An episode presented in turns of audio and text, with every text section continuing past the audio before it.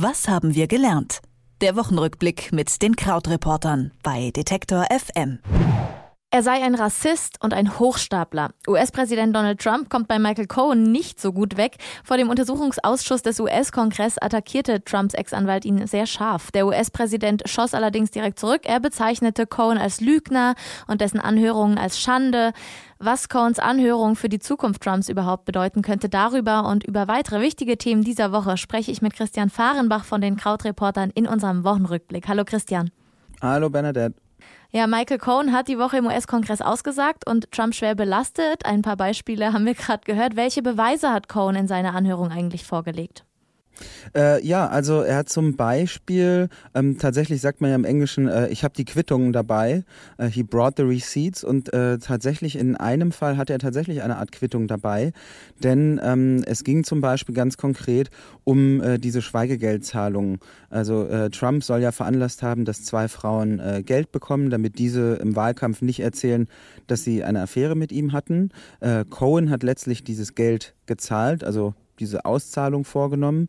Ähm, und er hat eben einen Scheck präsentiert, der an ihn, also Cohen, adressiert war mit äh, einer Unterschrift von Trump.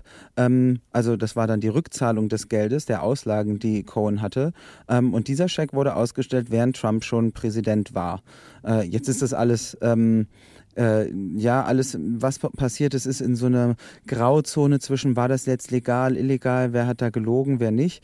Ähm, aber tatsächlich ist da trotzdem die Frage, ist das jetzt Geld, was zum Beispiel für Wahlkampfzwecke vorgesehen war ähm, und äh, wurden da Gelder ähm, unangebracht zweckentfremdet.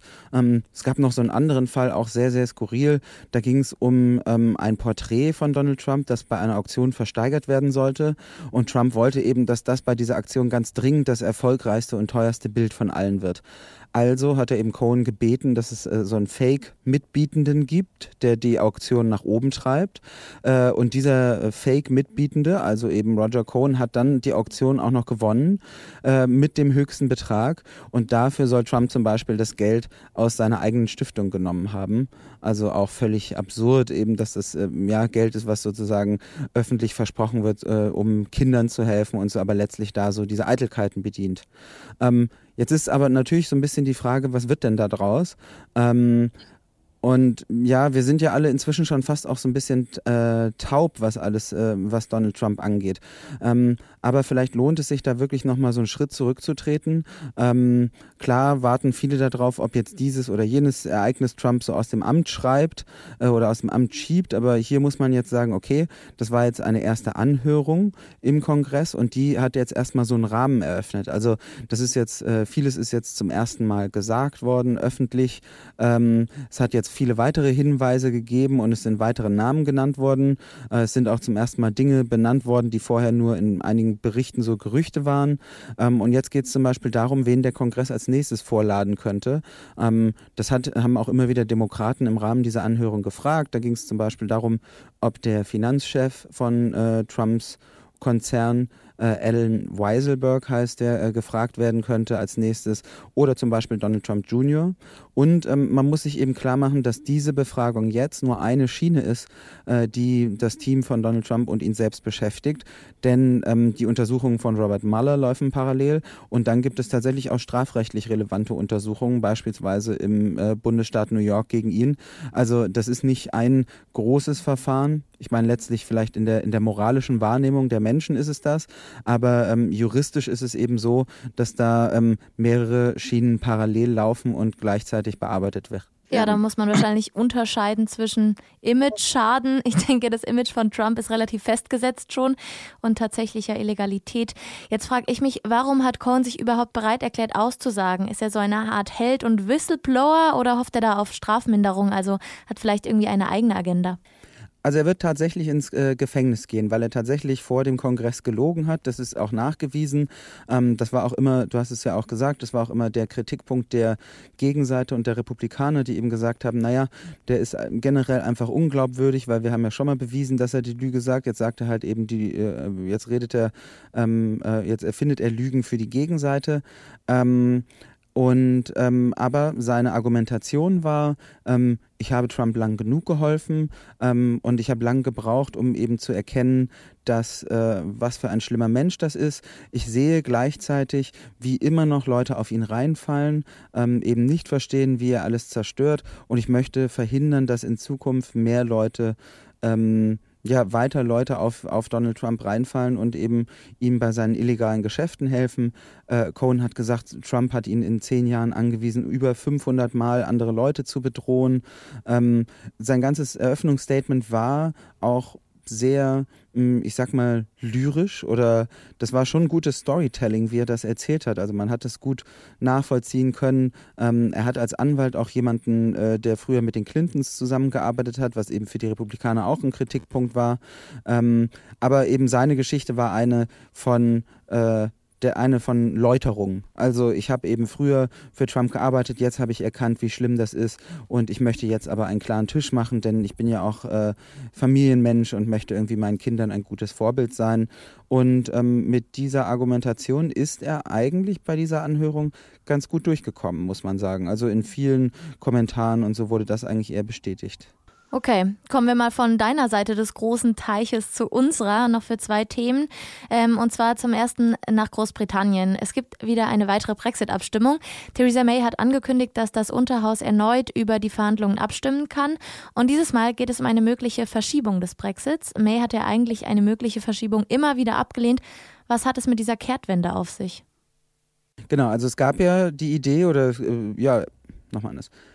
Genau, es gab ja immer dieses Datum 29. März, also sogar heute in vier Wochen. Ähm, wenn es bis zu diesem Tag keinen Brexit-Deal gibt, also eben zum Beispiel, dass das britische Parlament bestätigt, was Theresa May ähm, mit Brüssel ausgehandelt hat, dann würde es zu diesem ungeregelten Brexit kommen. Das heißt also, Großbritannien würde als Drittstaat benannt werden. Es ist ziemlich unklar, wie äh, Reisen funktioniert, wie Warenaustausch funktioniert und so weiter. So, jetzt hat ähm, aber, ähm, wir hatten es ja schon letzte Woche mal, Theresa May hat einige Abgeordnete verloren. Es ist eigentlich immer noch unklar, wie sie eine Mehrheit für diesen Brexit-Deal organisieren möchte. Ähm, ähm, auch in der EU hat man schon gesagt, wie wäre es denn, wenn wir das alles weiter nach hinten verschieben? Und ähm, jetzt tatsächlich hat das Parlament eine neue Strategie oder ich sag mal einen neuen Fahrplan angenommen. Ähm, jetzt ähm, soll erstmal in zwei Wochen, also am 13. März, anderthalb Wochen, ähm, dieser bereits abgelehnte Brexit-Deal, ähm, den Theresa May mit der EU verhandelt hatte, soll jetzt nochmal im Parlament zur Wahl gestellt werden. Ähm, da ist es relativ wahrscheinlich, dass der abgelehnt wird. Und äh, nach dieser Ablehnung sollen dann die Abgeordneten Stufe 2 ausdrücklich gefragt werden, ob sie einen ungeregelten Austritt wollen. Also eben das am 29. März, ob es für sie okay ist, wenn es diesen harten Brexit gibt. Ähm, wenn die Abgeordneten dazu wie auch äh, zu erwarten ist, Nein sagen. Dann kommt Stufe 3 äh, und dann gibt es am äh, Folgetag, also am 14. März, eine Abstimmung darüber, ob ähm, May sich bei der EU für eine Verschiebung des Brexits einsetzen soll. Und ähm, da ist zum Beispiel eine Idee zu sagen, okay, wir machen das Ende Juni. Ähm, dem müsste dann aber auch wieder die EU zustimmen. Dort hat man aber schon signalisiert, dass man das ganz gut findet. Ähm, und ähm, das würde aber zum Beispiel auch praktisch bedeuten, dass am 23. Mai, da sind dann Europawahlen, Großbritannien ganz normal teilnehmen würde. Ähm, und, ähm, also, und das ist so ein kleines Problem, aber das kriegt man ja hin. Ähm, es ist eben weiterhin so, dass die Brexit-Gegner auch ja, hoffen, vielleicht lässt es sich ja noch insgesamt äh, ablehnen denn, äh, oder abwenden. Denn äh, auch unterm Strich, selbst wenn man jetzt eben diesen neuen Zeitplan hat, äh, bleibt ja das Kernproblem immer noch, dass völlig unklar ist, wie es eben eine politische Einigung zu strittigen Punkten geben soll. Also eben vor allen Dingen diese Frage, was ist mit der Grenze äh, von Nordirland zu Irland? Ähm, wird das quasi eine EU-Außengrenze oder nicht? Ab wann würde es das? Und da ist ja immer die Frage, okay, es gibt in Theresa Mays Lager Leute, die sagen, so viel Trennung von der EU wie möglich. Und Irland möchte aber zum Beispiel ja nicht, dass das plötzlich eine streng zu bewachende Außengrenze wird. Und wie das gelöst werden soll, ich meine, wir kreisen relativ häufig ja darum, ist aber auch hier immer noch weiter ziemlich unklar. Also immer neue Wendungen im Brexit-Gemenge. Dieses Mal ein Drei-Stufen-Plan, kann man sagen, von Theresa May. Und dann wollen wir zum Schluss noch auf ein Thema der deutschen Politik schauen. Der Bund hat für die Rückführung von rund 430 Syriern gezahlt. Das geht aus einer sogenannten kleinen Anfrage einer Abgeordneten hervor. Wieso gehen diese Menschen denn freiwillig in ein vom Krieg verwüstetes Land zurück, nachdem sie die Gefahren der Flucht auf sich genommen haben, um überhaupt erst nach Europa zu gelangen? Ja, das ist ja tatsächlich so eine sehr umstrittene Praxis. Also dieses Programm, was eben auch von Seiten der Bundesregierung offiziell vermarktet wird und äh, wo es auch Plakate dafür gibt, hier nimm so viel Geld, wenn du wieder zurück in dein Heimatland gehst.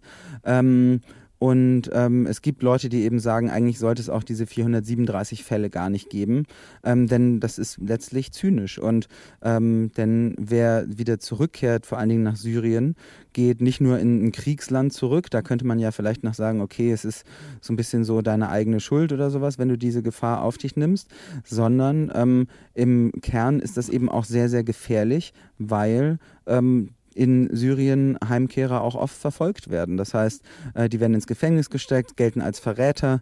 Ähm, und das passiert aber oft, äh, da gibt es dann einige Beispiele, ähm, das passiert aber oft, weil äh, diese Menschen nicht erreichen konnten in ihren ähm, Asylverfahren, was sie sich erhofft haben. Also zum Beispiel, wenn es darum geht, Verlobte nach Deutschland nachzuholen. Also es gibt ja Regelungen zum Nachzug von Eheleuten, aber bei Verlobten und solchen Partnern ähm, ist es teilweise nicht gelungen. Und da sagen dann die Leute, okay, bevor ich jetzt alleine in Deutschland bin, will ich lieber in dieser extrem problematischen Situation mit meiner Verlobten oder meinem Verlobten äh, in Syrien wohnen. Und da ist eben die generelle Kritik zu sagen, naja, es sollte diese 437 Leute nicht geben, weil Deutschland letztlich humanere Regeln haben sollte, um äh, zum Beispiel Familien nachziehen zu lassen lassen. Über genau die Rückführung syrischer Geflüchteter, über die Aussage von Trumps Ex-Anwalt vor dem US-Kongress und über Theresa Mays neue Strategien für den Brexit habe ich wie immer mit Christian Fahrenbach von den Krautreportern gesprochen. Vielen Dank für das Gespräch. Vielen Dank, Bernadette. Tschüss. Was haben wir gelernt? Der Wochenrückblick mit den Krautreportern bei Detektor FM.